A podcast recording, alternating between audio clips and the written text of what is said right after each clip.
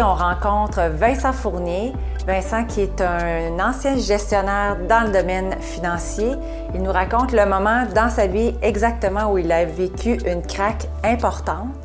Il est devenu entrepreneur par la suite. Il est aussi auteur de deux livres sur la vente. Et dans l'entretien, il nous parle de justement comment voir la performance et la vente autrement en entreprise, ajouter de la bienveillance et de, voir, de se laisser euh, acheter plutôt que de vendre.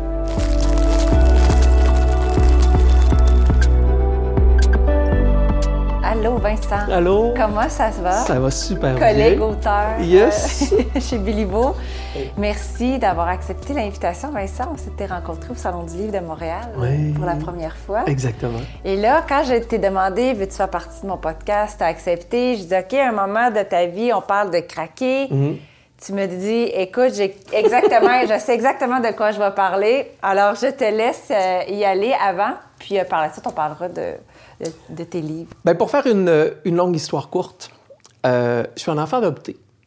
Et je dis toujours que je suis un enfant adopté, mais la réalité, c'est que j'ai fait. J'étais un, des premiers modèles des familles d'accueil à l'époque. Il faut dire que je suis né dans les années 70, pour ne pas dire en 70. Donc, euh, donc c'est sûr qu'à l'époque, ben, les, centres, les centres jeunesse n'existaient pas euh, vraiment. Donc, j'ai été confié euh, à, la famille, à ma famille d'accueil, et finalement, je suis jamais parti de là. Ça a toujours été pour moi mes parents. Donc, Et finalement, j'ai fait le choix de changer mon nom pour ma famille adoptive à l'âge de 18 ans. Et ben, pour le reste de, de, ma vie, j'ai quand même évolué dans, dans, une famille nombreuse parce que je suis le bébé d'une famille de sept, mais les six autres sont biologiques. Mhm. Et moi, j'étais le seul qui était adopté. Donc, j'ai jamais manqué d'amour, j'ai jamais ressenti nécessairement euh, la trace de l'abandon ou du rejet qu'on peut entendre régulièrement lorsqu'on parle d'adoption. Et euh, ben, j'ai fait ma carrière. J'ai débuté, euh, débuté dans le, domaine, euh, au, début au niveau du domaine des communications et par la suite, concours de circonstances m'a amené dans le domaine financier. Et je me souviens du moment encore, on était en 2010. Je travaillais à l'époque pour le groupe Promutuel. J'étais directeur des services financiers. Et on était dans une, dans une formation que j'avais initié pour toute l'équipe, pour toute mon équipe. Donc, on était à peu près une, vingtaine de personnes sur l'intelligence émotionnelle. Ah, 2010, c'est très, très avant-gardiste. On était très, très avant-gardiste. Ça a toujours été... Le développement personnel a toujours quand même fait partie de ma vie. Et euh, on fait cette formation-là, et, et, je me souviens du moment, mais je me souviens pas de, du sujet dans lequel on intervenait. Et euh, on se met à, discuter et, la prof me pose une question et, je la regarde et je comprends pas ce qu'elle veut me dire. Et là, tout à coup, je sens des regards tournés vers moi. Toute mon équipe sont au courant de mon passé. Tu sais, je j'ai jamais nécessairement caché tout ça. Et là, tout le monde me regarde et là, j'ai un de mes collègues à côté qui dit, ben, Vincent. Et là, je réalise à ce moment-là, dans ce cours-là, l'impact que l'adoption a eu dans ma vie et je m'écroule. C'était tout inconscient, là, tu... Tout, tout, tout était inconscient. J'étais sur une... J'étais convaincu que pour moi, l'adoption n'avait laissé aucune cicatrice et aucune trace. Et ce jour-là, j'ai réalisé à quel point j'avais bâti ma vie dans le regard des autres et pour ne pas déplaire à hmm. personne. Et euh, et je, me suis écroulé, mais je me suis écroulé en larmes devant tous mes employés quand on parle que l'humilité est une... est, on une sa vulnérabilité, comme dirait Rémi Tremblay. oui, exactement. J'ai pas eu le choix. Et vraiment, je, je, me suis écroulé. Et, et à ce moment-là, j'ai vraiment craqué et, j'ai été, euh, je dirais, quelques jours, pour ne pas dire quelques semaines, en grande remise en question. Vraiment en très, très, très grande remise en question pour me dire, OK, qui je suis véritablement, c'est quoi, c'est quoi, c'est quoi ma vie, quel choix que j'ai fait? Et là, c'est là que j'ai réalisé que euh, ben, j'étais adopté et que le domaine financier est arrivé dans ma vie par un concours de circonstances. Et on m'a offert de me former et de rester dans le domaine financier. Et, là, c'est là que j'ai réalisé que ben, j'avais été adopté et le domaine financier m'a adopté également, sans nécessairement que j'ai un certain contrôle par rapport à tout ça. Et, et je, renie absolument pas ces années-là dans lesquelles j'ai travaillé et je renie pas non plus ce passage-là, mais j'ai eu besoin de ce wake-up call-là qui m'a permis de, de, me véritablement de me recentrer et de me poser les véritables questions. Qui j'étais et qu'est-ce que je voulais? Et c'était le début de quelque chose parce que euh, quelques temps après, je, je donnais ma démission et je partais à mon compte. Et ça fait plus de dix ans maintenant que. Donc, tu, tu, as osé te choisir, tu as sauté dans le vide, puis tu as dit, moi, je pars à mon compte. Puis, euh, Oui, à ce moment-là, j'ai réalisé que, bien, premièrement, j'ai réalisé que j'avais souvent, par peur de déplaire tout le monde, ben j'ai souvent fait de la peine à des gens qui étaient près de moi pour ne pas déplaire d'autres personnes, pour garder l'image du, mm. bon garçon, de peur d'être rejeté, de peur d'être abandonné à nouveau. Euh, et par le fait même, ben, j'ai réalisé que je m'étais moi-même censuré pendant des années. Qu'est-ce que je voulais véritablement, qui j'étais? J'avais peur de déranger, j'avais peur de, déplaire.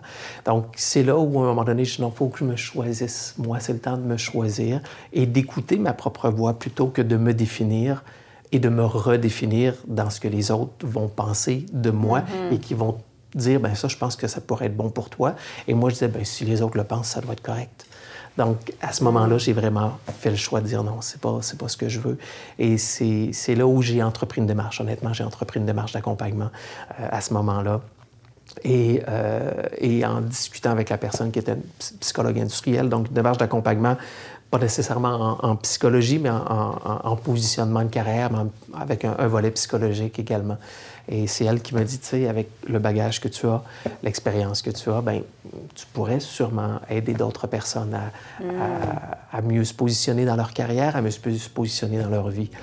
Et, euh, et quelques mois après, ben, c'est là que je disais bye bye boss et je partais à mon compte. Et, et ça fait, comme je dis, plus de dix ans que je me choisis, que je prends moi-même les rênes de ma propre vie, de ma propre carrière.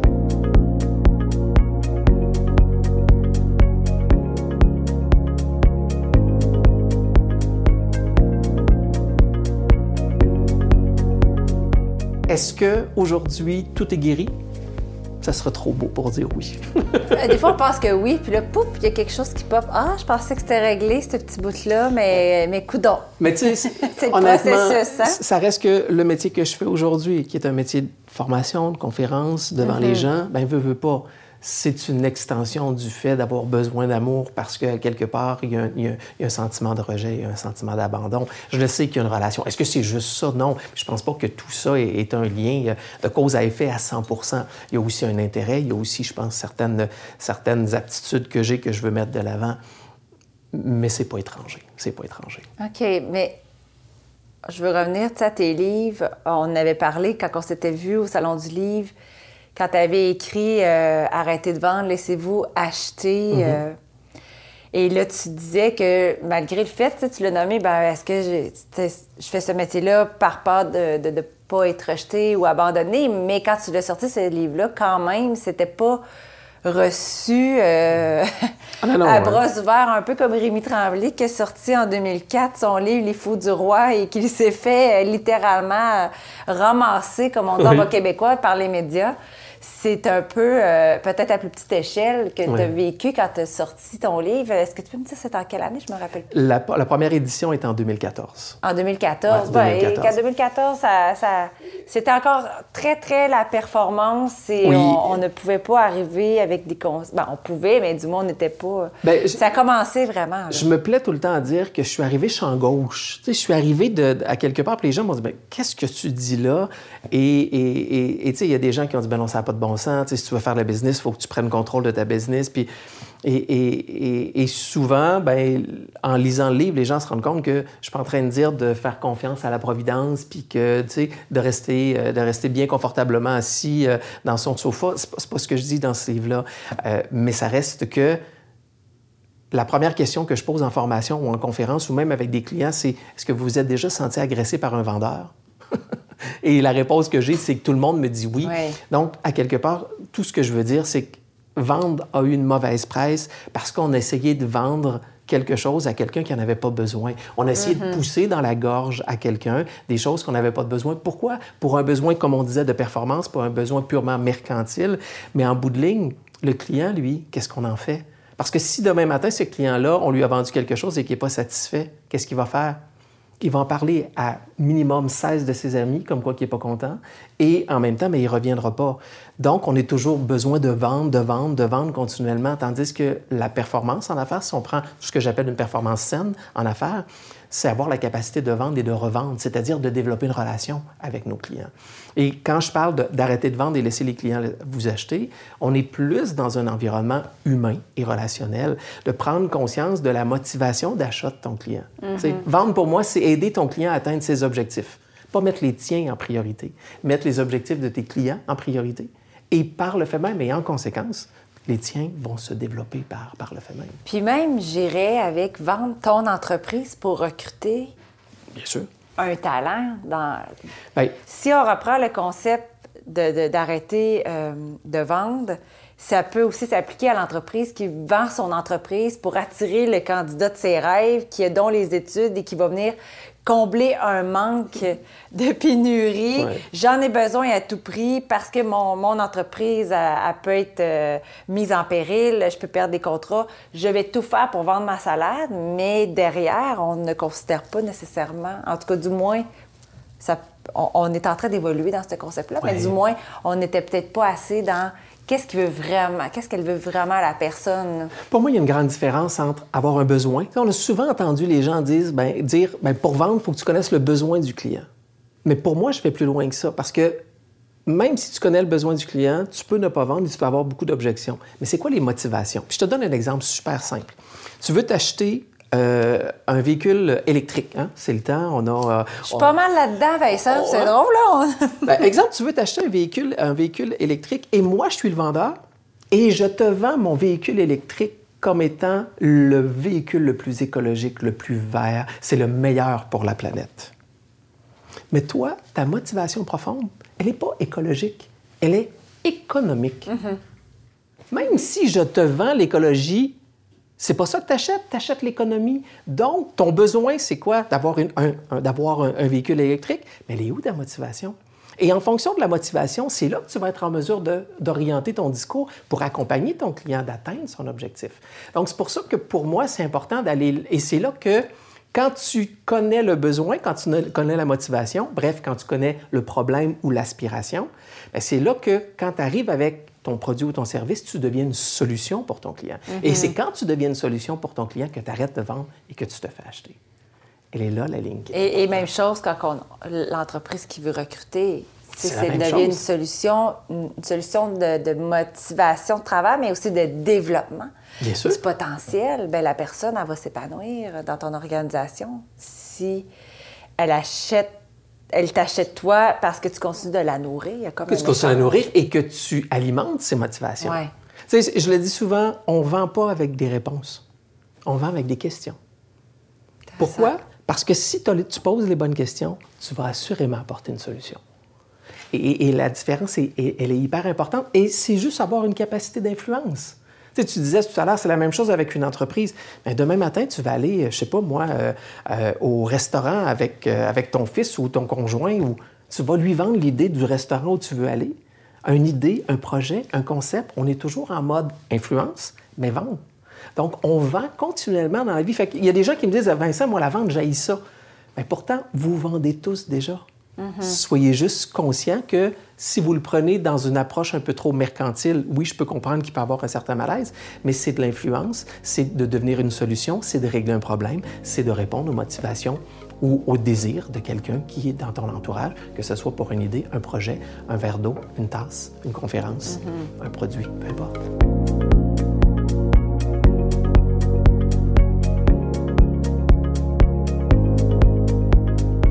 Première version 2014. Oui.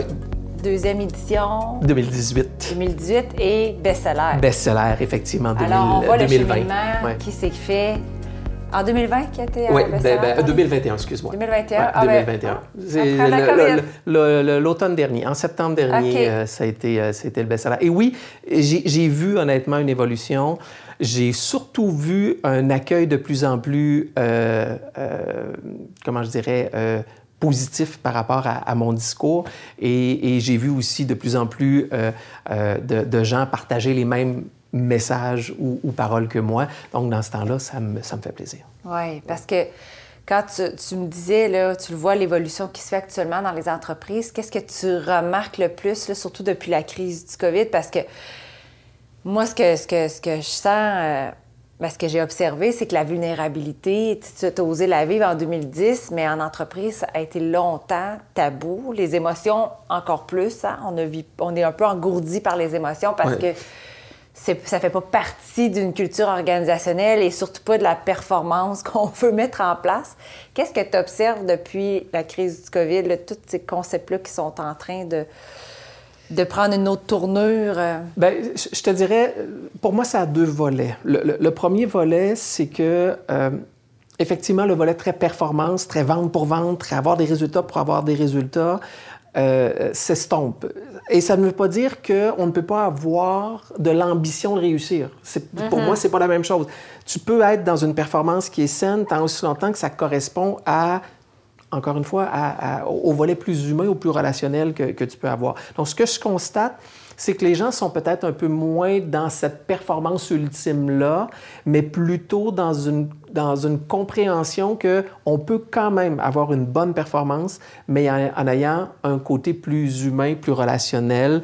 Euh, on parle de vulnérabilité, on parle d'humilité, on parle de reconnaissance des besoins, comme on disait, mais de reconnaissance de l'individu derrière le poste derrière la tâche, derrière le rôle de gestionnaire, mhm. derrière le leader, derrière l'entrepreneur. On reconnaît davantage l'humain derrière tout ça parce que la pandémie nous a obligés de se regarder un peu plus par l'intérieur mhm.